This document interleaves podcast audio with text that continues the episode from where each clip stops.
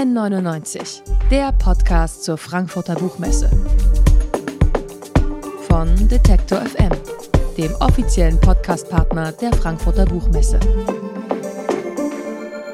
Herzlich willkommen beim Podcast Radio Detektor FM. In diesem Jahr sind wir offizieller Podcast-Partner der Frankfurter Buchmesse und wer die Gelegenheit hatte, bei uns hier mal am Stand vorbeizuschauen oder uns vielleicht einfach bei Twitter, Facebook oder Instagram folgt, der hat vielleicht mitbekommen, was uns unterscheidet von vielen anderen Ständen hier auf der Messe, denn ihr könnt uns live beim Arbeiten zusehen. Hinter mir sitzen nämlich die Kolleginnen und Kollegen und bereiten Gespräche vor, schneiden Interviews oder packen Sachen in unseren N99 Podcast-Feed.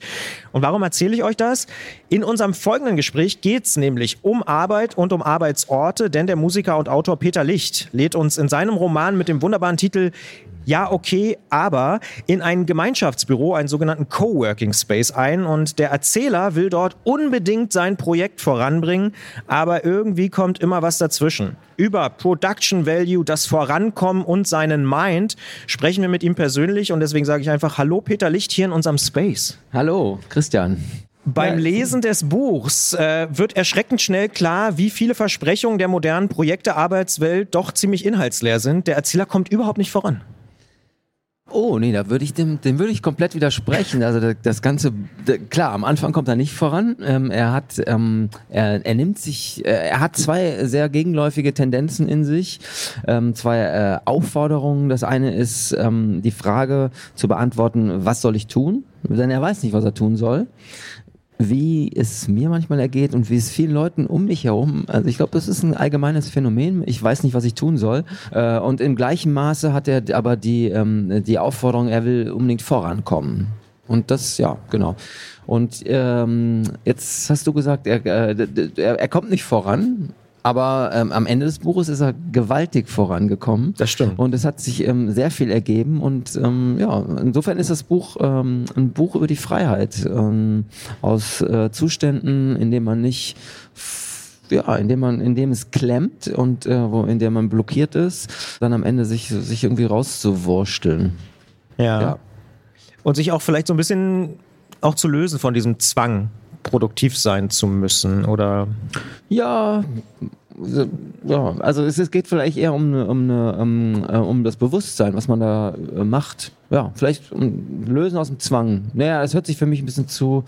Ähm, wie, wie, würdest du sagen? Wie würde, würde ja. ich das sagen. Also ähm, er, ähm, er geht einfach rein in die, in, in die verschiedenen äh, Zustände und Befindlichkeiten seines Lebens und er, er, er befreit sich und vielleicht ist ist am Ende das, was ihn befreit, ist die, die, die Art, wie er die Welt betrachtet oder die Poesie am Ende. Oder also, ja, also Poesie hört er sehr. Er schreibt sogar aber auch einmal ein Gedicht. Also es ist jetzt nicht, dass er am Ende nur noch Gedichte schreibt, äh, sondern ähm, die, die Wirklichkeit umgibt uns ja alle und ist einfach schon auch ein starres Gebilde und ähm, aber in seinem äh, in seiner Innenwelt ähm, gibt es äh, gibt es eine, eine, harte Auseinandersetzung mit dem. Äh, ich glaube, man muss das lesen. Man kann das äh, an der Stelle jetzt gar Natürlich. nicht so genau äh, beschreiben. Ja. Und, äh, aber es ist jetzt nicht nur ein Buch, ähm, von, äh, was von der Befreiung von Zwang ähm, äh, handelt. Ähm, es, ist, äh, es ist eine Beschreibung der, der Enge, die, ähm, die, die unsere Arbeitswelt und, und, und unser gesellschaftliches ja, Leben ähm, bedeutet. Und der Kapitalismus. Ja. Und, ja. Also ja. es ist was mir, weite Felder. Ja, es ja. weite Felder, aber deswegen reden wir auch vielleicht drüber. Was mir besonders gut gefallen hat, ist, wie du so beschreibst, gerade am Anfang, äh, wie er so ständig versucht, was Produktives zu machen, aber dann immer wieder in andere Zustände kommt. Also dann schreibt er mal ein Gedicht über Laminat oder erstmal versucht er ein Nickerchen zu machen, klappt auch nicht so richtig da im gemieteten Büro und so. Also er ist wirklich so ein bisschen auf der Suche. Ja, er ist ähm, total auf der Suche. Er mietet sich ein in dieses äh, in diesen Coworking Space, in dem er sich nicht alleine dann befindet. Das ist eben eine, eine Einrichtung. Da, da, da, sind sehr viele andere Leute ähm, unterwegs. Es ist ein, ein Panoptikum von ähm, von, von anderen Menschen, äh, Freiberuflern, aber auch an, äh, Angestellten, ähm, Arbeit, Arbeitenden. Und er ist in, diesem, in, in diesen Räumlichkeiten oder in, in diesem, an diesem Ort und ähm, ja, hat da sein kleines Kabüffchen, in dem er ähm, aber auch eine Matratze hat, weil er äh, manchmal so äh, das gefällt mir auch zertrümmert ist von, von seiner Arbeit, von, von der Aufforderung an ihn, dass er produktiv sein soll und ähm, er ist es eben aber nicht. Und äh, es, es ist auch ein Matratzenroman. es ist auch ein Kaffeeroman, wenn wir schon bei Gegenständen sind. Es geht ganz ja. viel um Kaffee. Dabei trinkst du gar also, keinen. Also es geht sehr viel um, um der, der Kaffee ist für mich eine, äh, eine Metapher und es gibt an eine Stelle im, im Buch einen Satz, der heißt ähm, kein Kapitalismus ohne Kaffee. Also der Kaffee ist einfach ein irres Getränk, ähm, der auch ein, eine tolle Metapher äh, und ein, to ein, tolles Bild und, ähm, ist für für den Kapitalismus. Und der, der Kaffee hat zwei äh, extrem gegenläufige Tendenzen in sich. Auf der einen Seite ist es die Verheißung nach einer Pause und damit auch einem Ausstieg aus dem System und ähm, und äh, im gleichen Maße ist es äh, die, äh, ja, es ist der Wunsch nach Betankung mit Energie und nach Push. Also Push und Pause in, in einem Schluck. Und ich finde, das muss man einem, ähm, so einem Getränk erstmal nachmachen, dass er, dass er, dass er so beides bringt. Die Idee war, ein Buch zu schreiben, in dem auf jeder Seite eine Tasse Kaffee getrunken wird. Ähm, das habe ich nicht ganz durchgehalten. Das hat nicht ganz geklappt, nicht würde ich sagen. Nee. Es, aber, aber es zumindest sehr, stehen sehr, viele ja. Kaffee, es steht, oder es reicht auch schon, wenn ein Kaffee, äh, ein gefüllter Kaffeebecher irgendwo bereitsteht. Irgendwann allerdings äh, gibt es auch so eine Art, äh, so einen Aufstand gegen das Prinzip Kaffee und ab dann wird im Roman, das ist eine relativ krasse Szene, ähm, aber dann, ab da wird dann kein Kaffee mehr getrunken. Ja bis dann am Ende wieder ähm, der, es gibt eine Person, die heißt der, von dem man nicht weiß, was er tut. Und der ähm, versorgt sich dann, nachdem das, nachdem dieses ganze äh, Geschehen, ähm, also was den Kaffee auslöscht.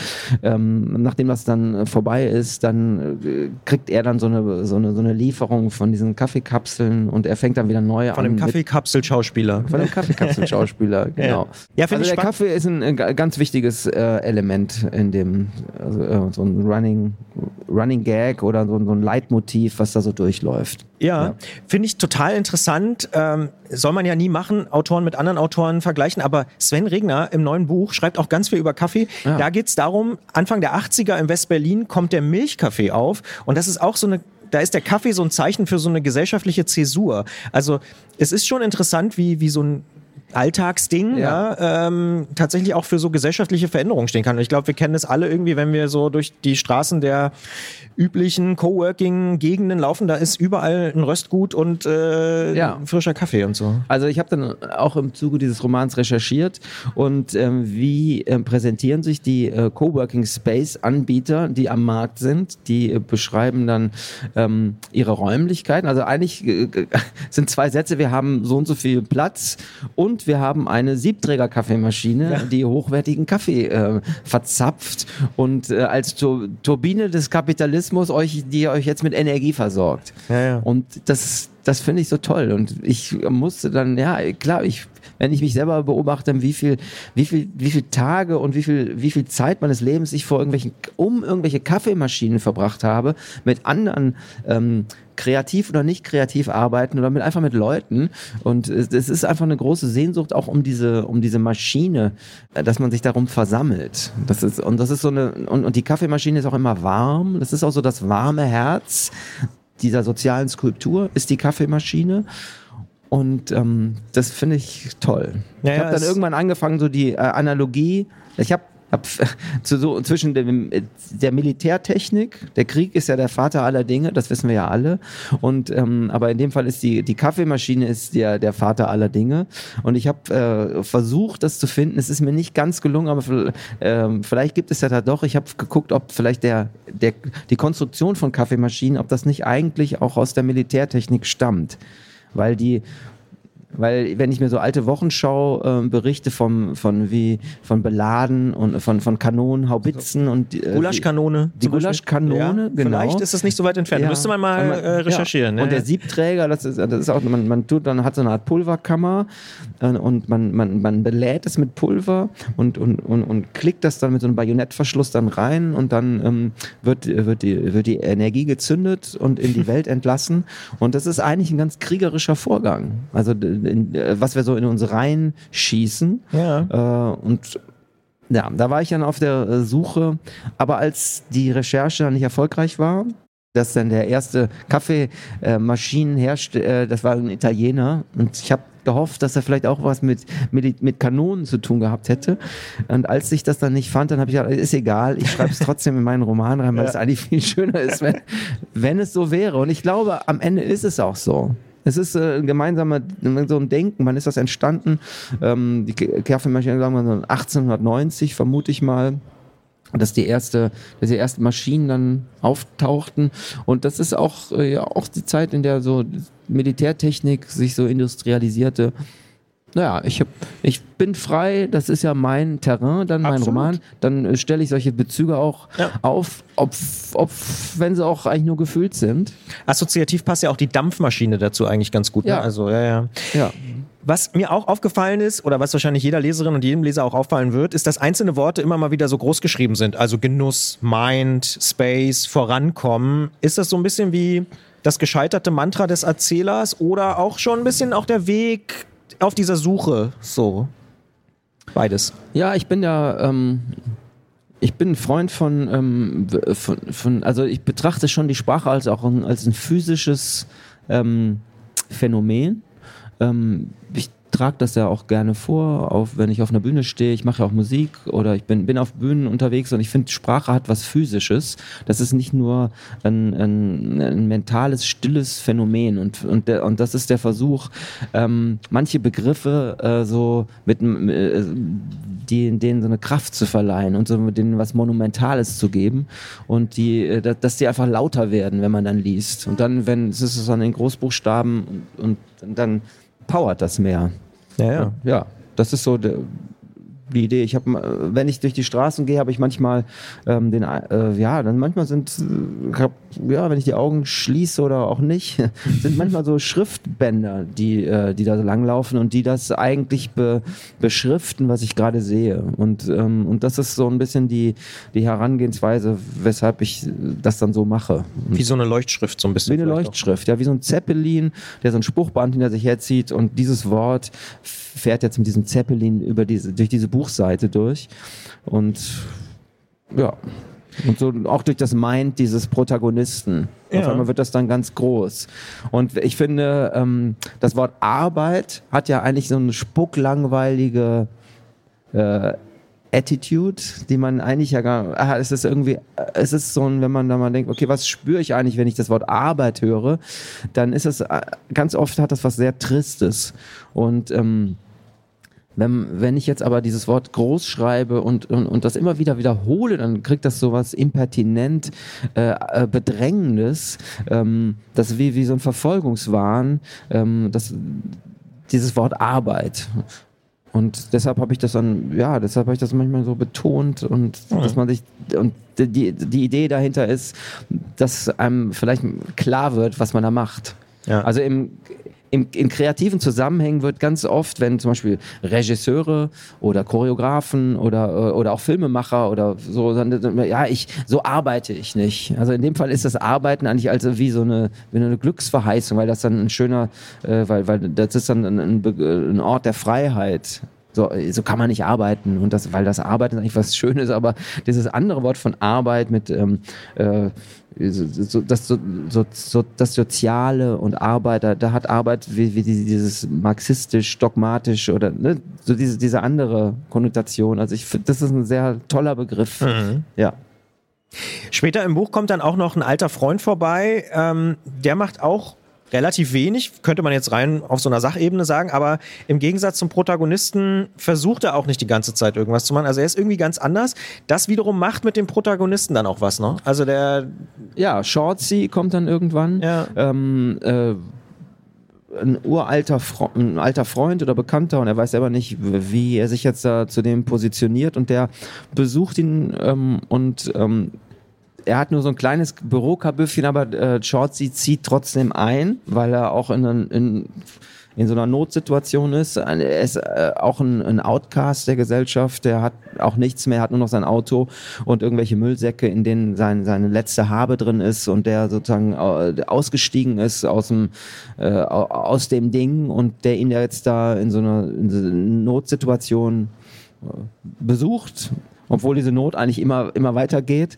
Und ähm, ja, also er lebt jetzt dann mit, mit diesem alten Freund, der aber auch schräg ist, zusammen und äh, die Situation spitzt sich einfach zu, weil äh, ja, weil weil er sozusagen aus seinem aus seinem äh, aus seiner Privatheit, aus seiner Abgeschiedenheit ähm, rauskommen muss und weil er nicht mehr, weil er sich äh, zwangsläufig verbinden muss mit jemandem. Wo ich auch noch ein Lob verteilen muss, ist, äh, in dem Buch gibt es sehr, sehr viele Gestalten, die dann da so auftauchen, so eine Allround-Künstlerin oder auch ein Typ, von dem niemand so richtig weiß, was er eigentlich macht, der wahrscheinlich irgendwie mit dem Vermieter auch was zu tun hat und so, oder sehr, sehr wahrscheinlich. Ähm, und da gab es hier von uns, äh, von den Leuten, die, die das Buch gelesen haben im Team, äh, gleich immer so die Assoziation, ah ja, das, das könnte doch der oder die sein oder ich kenne jemanden, der ist so und so. Also das, das macht dir auch Spaß, so Figuren zu zeichnen. Ja, ne? absolut. Also das, äh, dieses ähm, Panoptikum von Leuten, ähm, da steckt, ja, da das macht mir groß, ja, das ist, äh, das, das macht große Freude, diese, sich diese Menschen vorzustellen und dann auch in, in die Details zu beschreiben, was sie so ausmacht. Und der, von dem man nicht weiß, was er tut, zum Beispiel, der hat, ähm, der spricht immer ganz deutlich das R und das, seine ganze Sprache ist, ähm, ist vom, vom, sehr vom R ähm, ähm, dominiert. Und der, äh, und, und der ähm, Hauptdarsteller hört am Ende dann eigentlich immer, wenn dieser Mensch redet, hört er einfach nur diesen, diesen, diesen R-Laut. Und der Rest wird so weggerechnet. Und ähm, ja, ich glaube, äh, also das ist der Versuch, ähm, so eine, so eine Wahrnehmung von anderen Menschen hier in Gang zu bringen, die irgendwie so irgendwie unerklärlich ist und so eine so die Unerklärlichkeit und und die die Mystik, die in in in in, in menschlicher Begegnung liegt, ist hier so dadurch so das Thema. Es ist nicht so ganz klar. Viele Figuren sind nicht ganz klar, wo die herkommen und wo die hingehen, aber sie, ähm, sie strahlen eine Energie aus und die ist sehr speziell. Zum Beispiel die Allround-Künstlerin. Ja, die hat auch so einen ganz besonderen Zauber. Die hat auch einen ganz, ja, ja, das ist eben eine Allround-Künstlerin, die, so, die durch ihre Projekte so durch. Die kann auch gut Förderanträge schreiben, Die kann sehr gut Förderanträge schreiben. Ja, und ist, ähm, und die fragt ihn dann, ob er mitmachen will bei einem, äh, bei einem Dokumentarfilmprojekt, ähm, äh, in dem, äh, das heißt Männer reden über Krise. Und, ähm, und da fühlt er sich auch sofort geehrt und er möchte auch gerne was zu tun haben mit dieser äh, Allround-Künstlerin, die macht eben, und, und dann soll er eben über seine Krise reden, über, oder er soll als, als prototypischer Mann über Krise reden und er fragt sich dann, warum soll ich jetzt über Krise reden? Was ist eigentlich mein Thema? Warum? Ich verstehe gar nicht, was mein, was, was mein Beitrag dazu sein soll. Und dann meint sie aber, nein, nein, du bist genau richtig, das ist total super, rede du einfach, du musst einfach nur reden und dann, dann ist das schon, Männer reden über Krise. Und irgendwann ähm, versteht er dann aber auch nicht, warum, was er da jetzt soll und versucht diesen Job an, an einen äh, auch im ähm, Working Space arbeitenden Architekten weiterzuleiten, der aber auch nicht so richtig versteht, warum. Den er beim Kaffee trifft, natürlich. Den er beim Kaffee trifft. Warum jetzt gerade er irgendwas zum Thema Männer reden über Krise, so, warum er da was beitragen soll. Und ja, das das hat sehr, ja, ich, es hat sehr viel Freude gemacht, einfach äh, diesen Satz aufzuschreiben. Männer reden über Krise. Und ich, ähm, wenn ich mich umhöre und oder was ich alles lese, ist es ganz, also Männer reden über Krise, ist, ähm, ist, ein, ist, ist ein gesamtgesellschaftliches Großphänomen. Und ähm, ich habe versucht, das dann eben so reinzubauen hier in, in, und, und, und dann auch aufzuhauchen zu lassen in dieser kleinen äh, prototypischen Welt meines Coworking Spaces im Roman. Ja viele Männer reden ja auch in Podcasts dann äh, miteinander über verschiedene Ja, das ist ja wunderbar. Ich rede auch, äh, ich meine, das ganze Buch ist ein Reden über Krise. Ich finde das toll, aber ich finde es auch, äh, ich finde es bezeichnend. Also ich glaube, ich würde, aber einfach um jetzt mal eine, was rauszuhauen, ich glaube, Frauen reden nicht so viel über Krise wie, äh, wie Männer. Und das ist schön. So. In der Öffentlichkeit? Aber vielleicht stimmt das auch gar nicht. Wenn ich, es reden auch viele Frauen über Krise. Aber ich glaube, der, der Mann ist, der ist schon das Krisenwesen dieser Zeit er, er ringt um seine Identität, er weiß äh, nicht, ähm, er, also es ist ihm viel abhanden gekommen, was auch gut ist. Und ähm, er hat auch allen Grund dazu, über Krise zu reden. Ja, okay, aber heißt der jüngste Roman von Peter Licht. Er ist bei Tropen erschienen, hat 231 Seiten, kostet 20 Euro. Und ich sage vielen Dank für den Besuch hier beim Podcast Radio Detektor FM auf der Frankfurter Buchmesse. Vielen Dank auch, ja.